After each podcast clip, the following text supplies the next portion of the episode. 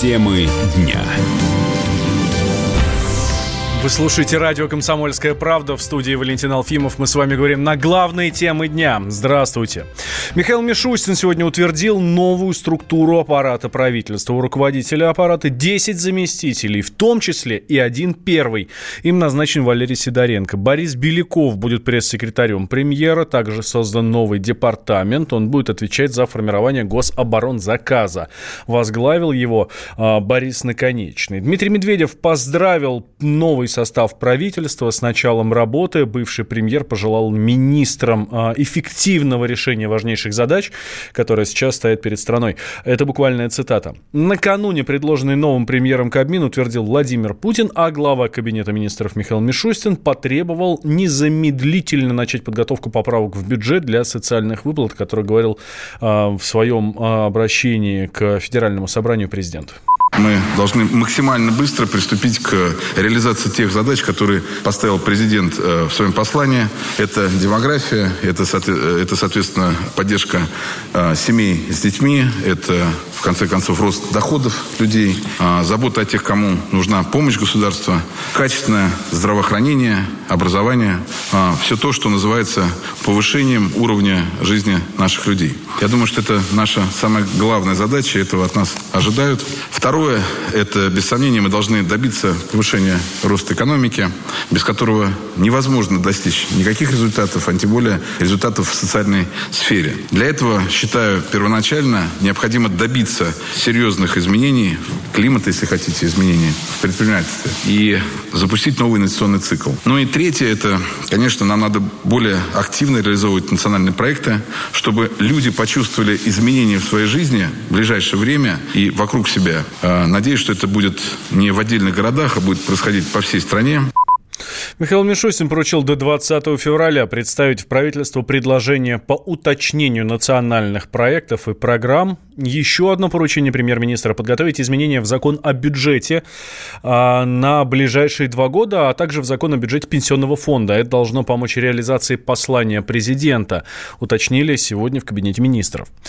На прямой связи со студией доцент кафедры политической экономии экономического факультета МГУ Максим Черков. Максим Андреевич, здравствуйте. Здравствуйте. А в своей э, первой речи перед депутатами Госдумы э, господин Мишустин говорил, что деньги на реализацию задач президента, ну, вот и да, из э, послания Федеральному собранию, есть. А еще он уточнил, что деньги есть благодаря профицитному бюджету. Как, на ваш взгляд, сейчас будет меняться закон о бюджете?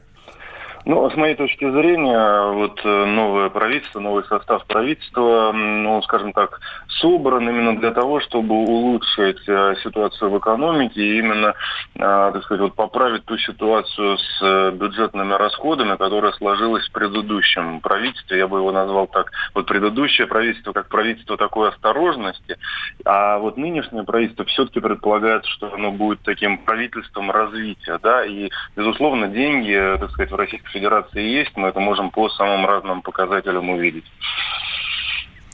А, хорошо. Что касается работы в целом экономического блока, что нам ждать от него в первую очередь? Ну вот э, с моей точки зрения, вот основная проблема, да, которая сложилась э, вот на сегодняшний день по результатам действия, опять же, предыдущего правительства, это действительно э, ну, недорасходы бюджета. Я могу привести пример, что вот в прошлом году, вот только что вышли данные, несколько дней назад, расходы бюджета, то есть бюджет недорасходован на 5,8%, да, то есть что это такое? Это 1,1 триллиона рублей, то есть 18 миллиардов долларов за прошлый год не попали в экономику России. Вот, э, опять же... Ну, я бы сейчас, я... Максим Андреевич, я бы хотел для наших слушателей уточнить, что это означает. То есть они э, были запланированы, они были выделены, но они не работали и просто провалялись, условно, условно провалялись мертвым грузом просто так. Да, провалялись мертвым грузом. Это были запланированные расходы, вот, но, так сказать, э, господин Кудрин у нас еще в прошлом году предупреждал, что очень много не потратили.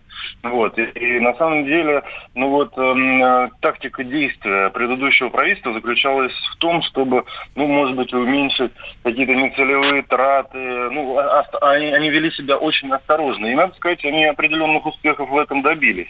Так сказать, там нецелевые траты различные, они действительно уменьшились. По, и по национальным проектам.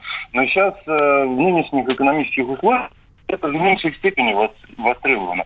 Востребовано то, чтобы деньги шли в реальный сектор, в экономику, кстати говоря, непосредственно гражданам Российской Федерации, как мы увидели вот из последнего послания президента. Поэтому, ну вот посмотрим, как оно будет работать. Но с моей точки зрения, вот новый состав, где как раз очень сильно поменялся экономический блок, он во многом рассчитан именно на это. Да, спасибо большое. С нами на связи был доцент кафедры политической экономии экономического факультета МГУ Максим Черков. Обновление состава Кабинета министров полностью соответствует ожиданиям депутатов, заявил председатель Государственной Думы Вячеслав Володин.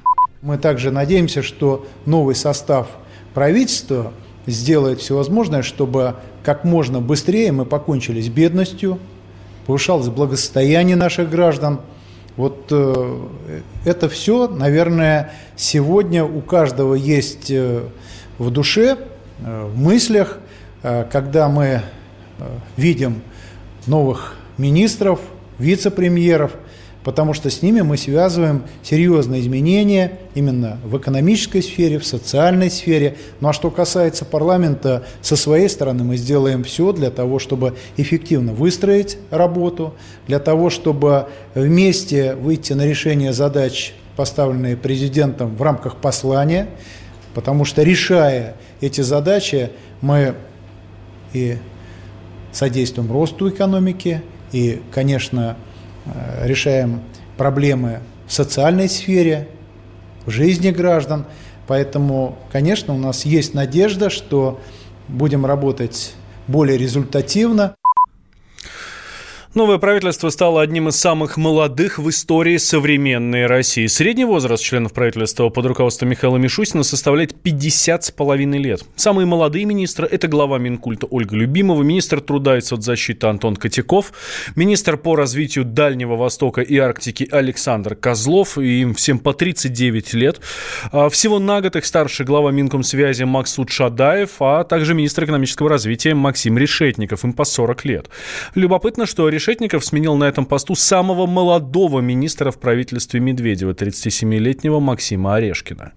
Замдиректора Национального института развития современной идеологии Игорь Шатров отмечает, что возраст не играет большой роли в работе правительства не возрастом определяется качество управления, да, а, наверное, знаниями, которые э, человек имеет, э, владеет, да. Да, конечно, опыт часто заменяет знания, да, но все-таки не является всегда эффективным, потому что опыт может быть и негативный. Мне кажется, э, молодежь, она имеет э, меньше негативного опыта, это всегда ее достоинство. Почему мы не знаем новых министров? Потому что они до этого занимались делом в, в именно в тех сферах, которыми теперь руководят. Ну, то есть на министром здравоохранения стал руководитель Росздравнадзора, министром просвещения руководитель Рособорнадзора. Одни сами э, названия ведомств говорят о том, что э, проблемами в этих, в этих сферах, да, в первую очередь занимались эти э, чиновники. Я думаю, что это очень хорошая практика, хороший опыт. А причем все пришли они из, из профессии, да, ну вот о министре, новом министре здравоохранения говорят как о замечательном враче, например. Мы получили специалистов, профессионалов именно на тех, по тем направлениям, по которым сейчас наибольшие проблемы. Это э, э, социальный блок, да, и блок реальной экономики. Старше всех в новом Кабмине глава МИДа Сергей Лавров. Ну, собственно, он был старшим и в правительстве Медведева. Средний возраст членов вот того правительства, которое ушло в отставку не так давно, 53 года. Накал страстей на радио «Комсомольская правда». Кто прав? И главное, кто виноват? все губернаторы и мэры сидят у телевизора с э, блокнотиком, не дай бог, кто-то что-то сейчас Путину задаст какой-то Врачей вопрос. нет? Нет. Педагогов нет? Нет. Мы тут революционную ситуацию себе закладываем. Жги глаголом этих мразей. Извините, у нас каждую неделю какие-нибудь там задержания и посадки. Андрей и Юлия Норкины. По средам в 8 вечера. В программе «Простыми словами». Не могу ответить на этот вопрос.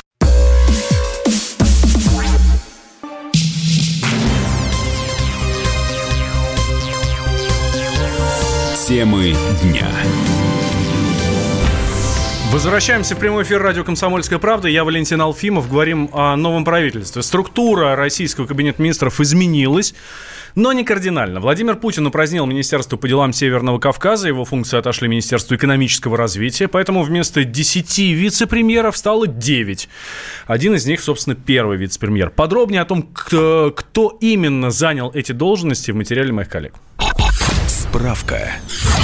Первым вице-премьером стал Андрей Белоусов. Он консультировал российских премьеров, начиная с Примакова. Работал в Министерстве экономического развития и аппарате правительства. С 2012 по 2013 год был министром экономического развития. Последние шесть с половиной лет помощник президента по вопросам экономики.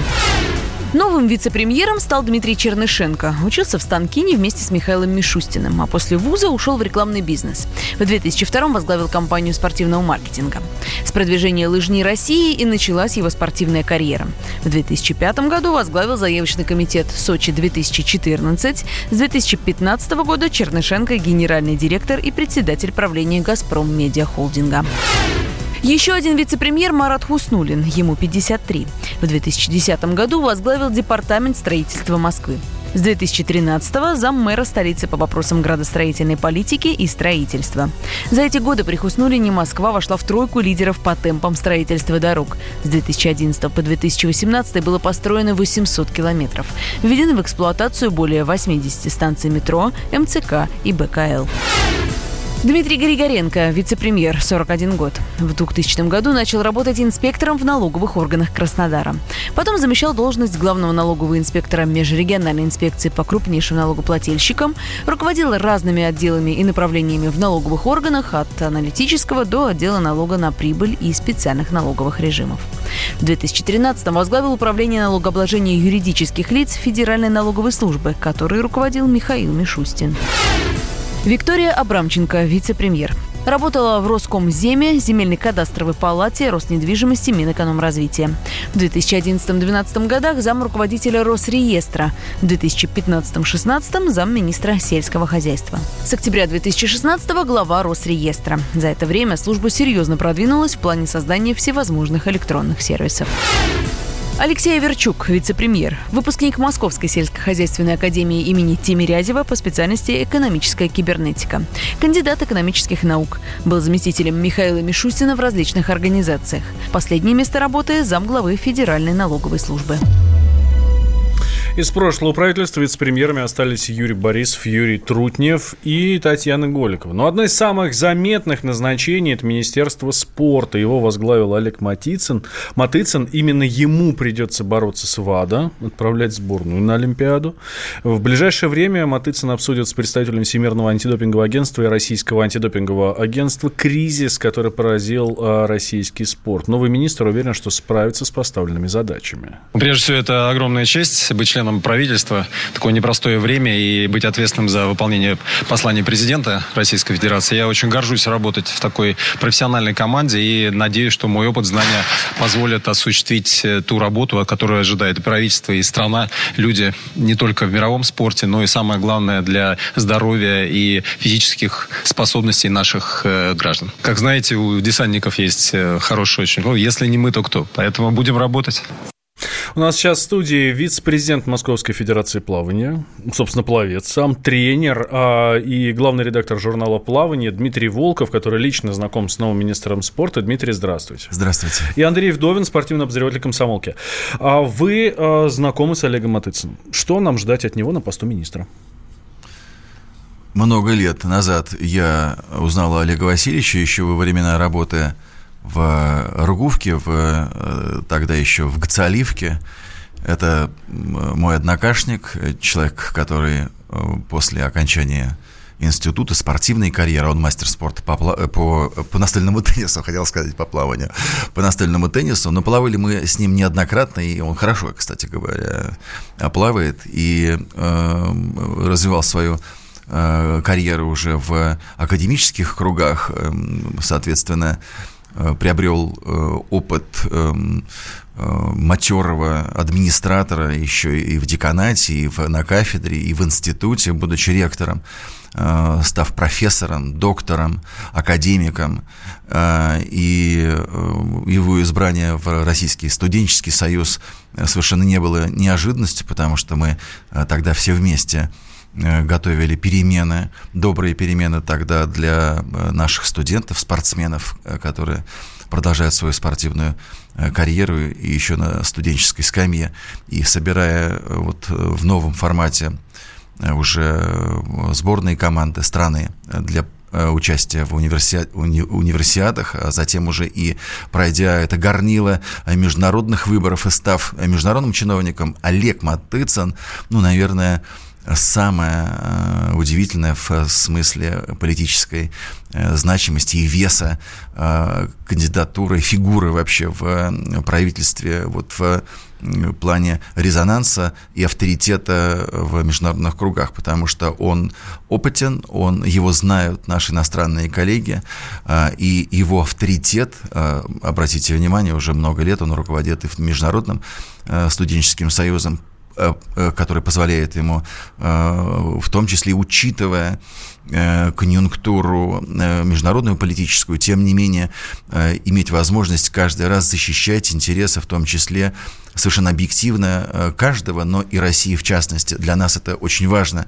И его авторитет, конечно, поможет э, нам выстроить правильную политику и логику отношений с э, нашими иностранными партнерами и на позиции министра спорта Российской Федерации. Дмитрий Аркадьевич, а я хотел спросить у вас о прошлом Олега Матвицына, как раз который относится к его руководству РГУФКом. Там был такой скандал, в котором Матицын проходил даже к обвиняемым в суде о якобы незаконной сдаче э, в аренду земель института тому самому знаменитому Черкизону. Спасибо за вопрос. Отличный, э, великолепный вопрос. Мы такие вопросы называли трудными. Их обязательно нужно проговаривать и знать на них ответы. И, э, ну, этот ответ уже давным-давно известен.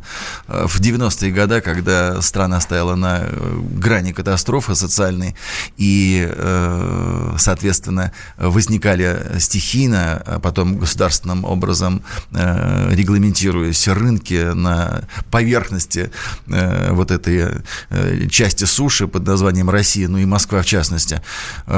Черкизово, как сердце нашего университетского сообщества, в том числе стал и рынком.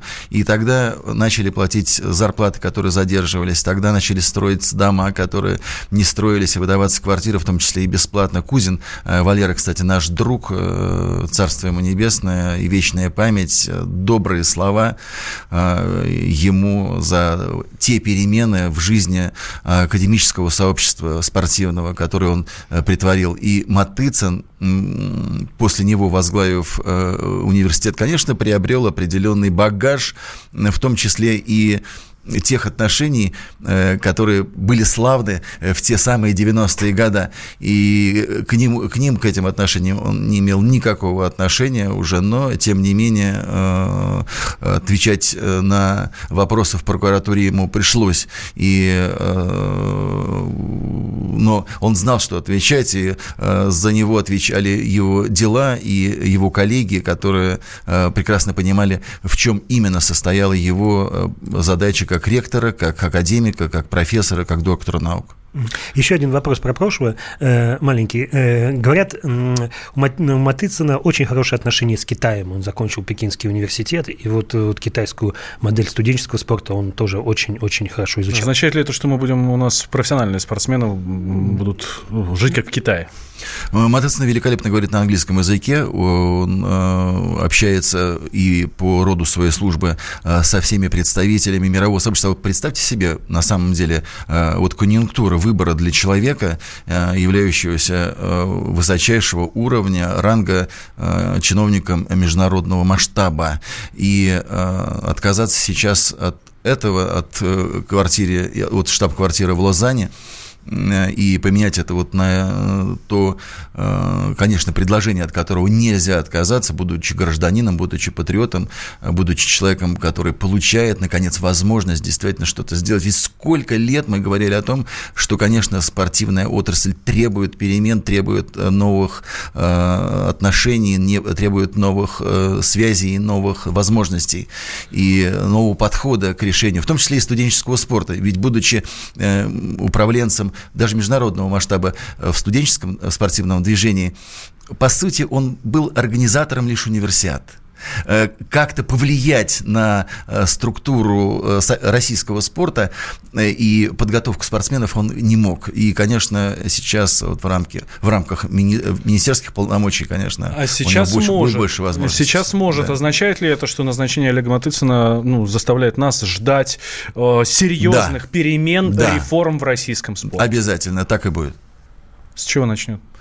Я думаю, что здесь э, со здравого смысла нужно начинать, и э, э, все прекрасно осознают, что, например, тот же юношеский спорт, детский спорт, являющийся вот нашей гордостью, гордостью России, вот этот перекос в сторону детского спорта, он, эм, он вредит высшему мастерству, и не имея возможности поддерживать в том числе академический спорт, спорт в в университетах, в спорт, в вузах, э, мы никогда не сможем рассчитывать на крепкий костяк mm-hmm. и в том числе скамейку запасных в основной сборной команде страны. Дмитрий Волков, вице-президент Московской Федерации плавания, пловец и главный редактор журнала «Плавание». Андрей Вдовин э, в нашей студии. Спасибо. Мы продолжим после новостей, не переключайтесь. Темы дня противоположные взгляды. Оппозиция, я считаю, героями. Твое право считаю. Да. Тина, что ты несешь? Ну а как? Смеешься? Максим, я не смеюсь, но просто нельзя так говорить. Себя послушай. Разные точки зрения. Призывы «надо выходить и устраивать майта» — это нарушение закона. И вообще это может закончиться очень нехорошо. Вы не отдаете себе в этом отчет? По-моему, некоторые решили допрос устраивать. Личный взгляд на главные проблемы едешь на машине? Я не езжу. Ну вот и тогда ну, молчи, отлично. потому что я рассказываю про движение автомобильное, а не про пешеходов. Свобода слова в прямом эфире. Ну, я не причисляю себя популистом. Я причисляю себя к людям, которые действительно отстаивают мнение жителей. Причем не только на словах, но и на деле. Тогда приношу Любовь Соболь свои извинения. Радио «Комсомольская правда». Правда рождается в споре. Две крайности, они всегда опасны. Всегда мир более разноцветный и плохо, когда либо кровь на улицах, либо кровь в застенках.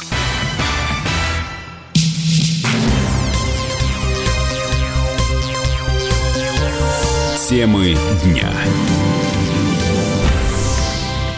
Вы слушаете радио «Комсомольская правда» в студии Валентин Алфимов. Здравствуйте, мы с вами говорим на главные темы дня. Продолжаем обсуждать состав нового правительства. Должность министра культуры в обновленном Кабмине заняла Ольга Любимова, ну, что неизвестно. С 2001 года работал на телевидении, занимался православной журналистикой. А, создала более 80 документальных фильмов о православии в качестве сценариста, шеф-редактора или продюсера. В 2015-м Любимова стала советником департамента кинематографии Минкультуры, занималась занималась проблемами э, документального кино. В 2018 году заняла, заняла должность ИО руководителя этого департамента. Тогда министр культуры Владимир Мединский подчеркнул, что любимого плоть от плоти из отрасли.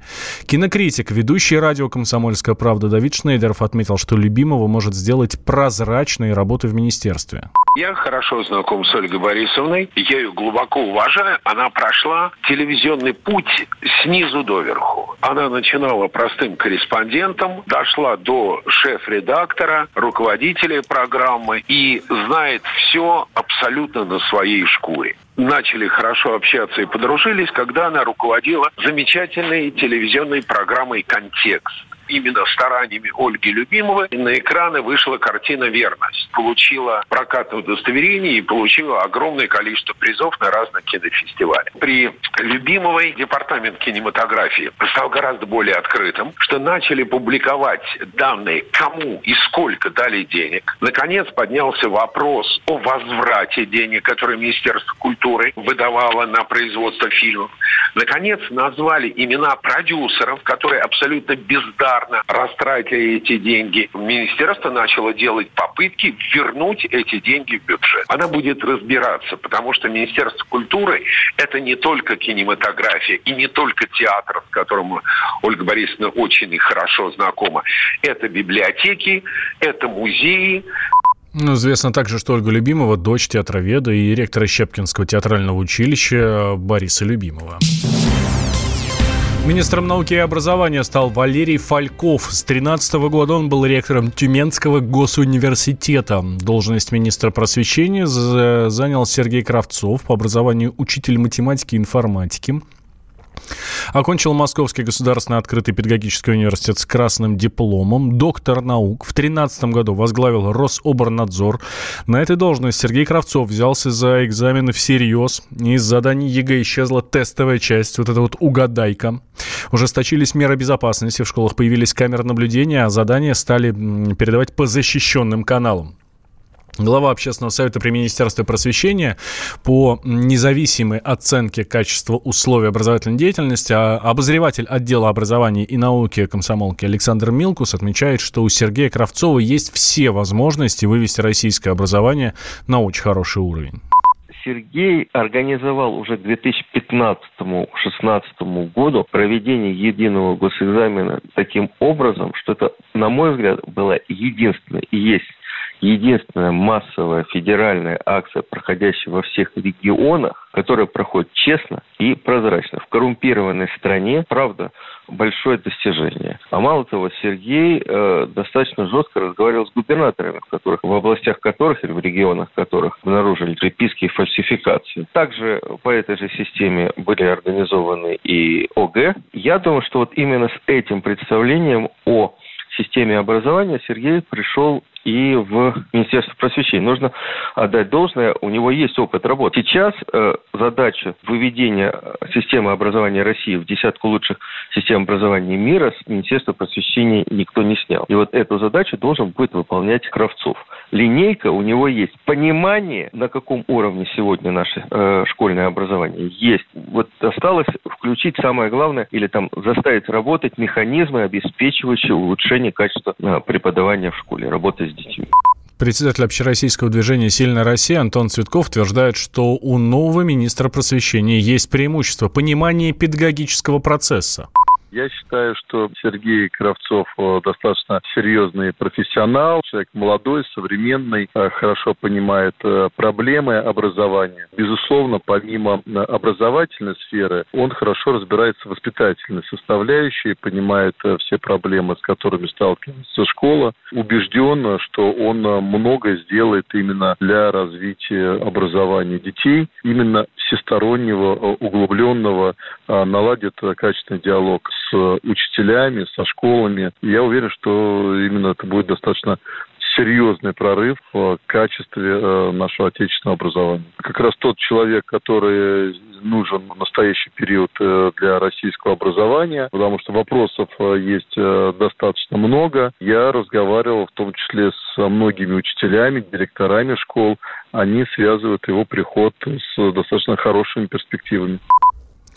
13 человек из прежнего Кабмина оставили Белый дом. Многие фамилии хорошо нам с вами известны. Итак, кто же именно покинул правительство? Подробности в нашей справке. Справка. Виталий Мутко больше не вице-премьер. Он получил эту должность после успешной организации зимних игр в Сочи. Покинув пост министра спорта, Мутко начал заниматься вопросами строительства и ЖКХ. Дмитрий Казак также покинул должность вице-премьера. Ее он занимал аж 12 лет, отвечал за топливно-энергетический комплекс и промышленность.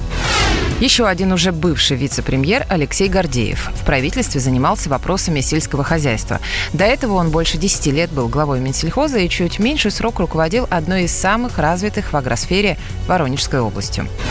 Покинула пост вице-премьера и Ольга Голодец. В правительстве она курировала сначала вопросы здравоохранения, потом культуры, спорта и туризма.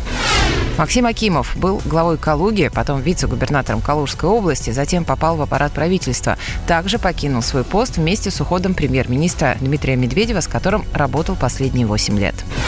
Максим Орешкин, теперь уже бывший глава Минэкономразвития, был самым молодым членом прошлого правительства. Три с половиной года он руководил министерством, деятельность которого подвергалась регулярной критике. Владимир Мединский руководил Минкультом почти 8 лет. Активно поддерживал российское кино, но из нескольких десятков фильмов, получивших бюджетное финансирование, лишь 8 окупились в прокате. Вероника Скворцова почти 8 лет была во главе Минздрава. Во время командировок уже в качестве министра она несколько раз оказывала медпомощь людям, подвергалась критике за ситуацию с поставками лекарств в Россию. Ольга Васильева три с половиной года назад возглавила Министерство образования и науки, позже Минпросвещения. Ее достаточно консервативные подходы к сфере образования некоторые считали ортодоксальными. Также покинула правительство. Константин Носков в мае 2018 стал министром цифрового развития, связи и массовых коммуникаций и спустя полтора года покинул пост. Максим Топилин в аппарате правительства оказался уже в 1994 К 2012 году стал министром труда и соцзащиты. Он говорил о повышении производительности труда как об одном из приоритетов работы своего министерства. Павел Колобков был главой Минспорта с 2016 года. Все это время ему приходилось бороться с бесконечными обвинениями российских спортсменов в употреблении допинга и с недопуском их на различные международные соревнования. Александр Коновалов возглавлял Минюст 12 лет, до этого был прокурором и пал предом президента в Приволжском федеральном округе.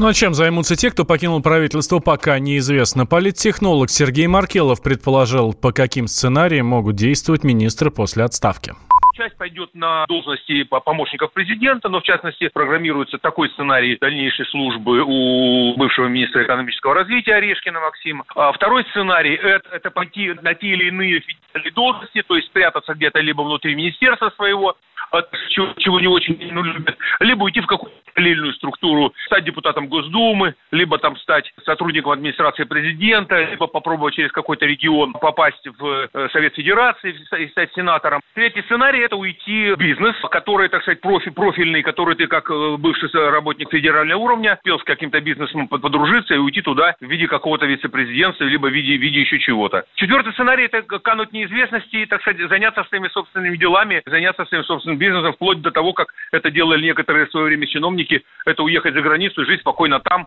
Накануне Владимир Путин утвердил новый состав правительства, который возглавил Михаил Мишустин. Свои посты сохранили главы 12 ведомств.